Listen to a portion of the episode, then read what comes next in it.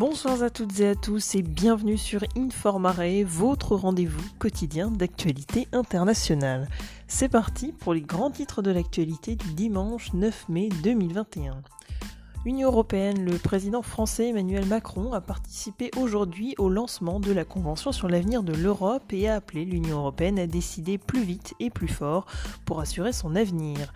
Union européenne toujours, l'Union européenne ne poursuit pas son contrat avec AstraZeneca. Le commissaire européen au commerce intérieur Thierry Breton a annoncé aujourd'hui que la commande n'avait pas été euh, renouvelée.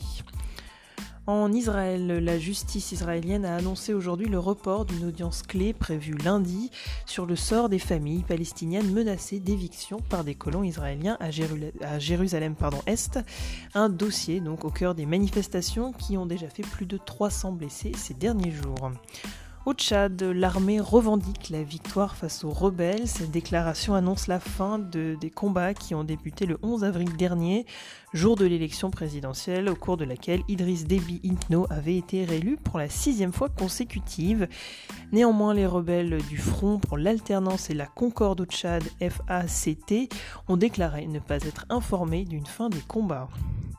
En Chine, enfin, le segment de plusieurs tonnes de fusées à la trajectoire incontrôlée s'est finalement désintégré au-dessus de l'océan Indien, mettant fin aux nombreuses spéculations. Washington a cependant souligné l'imprudence de la manœuvre chinoise. C'est déjà la fin de votre billet d'actualité internationale. On se retrouve demain sans faute pour un nouveau bulletin sur Informare. À demain.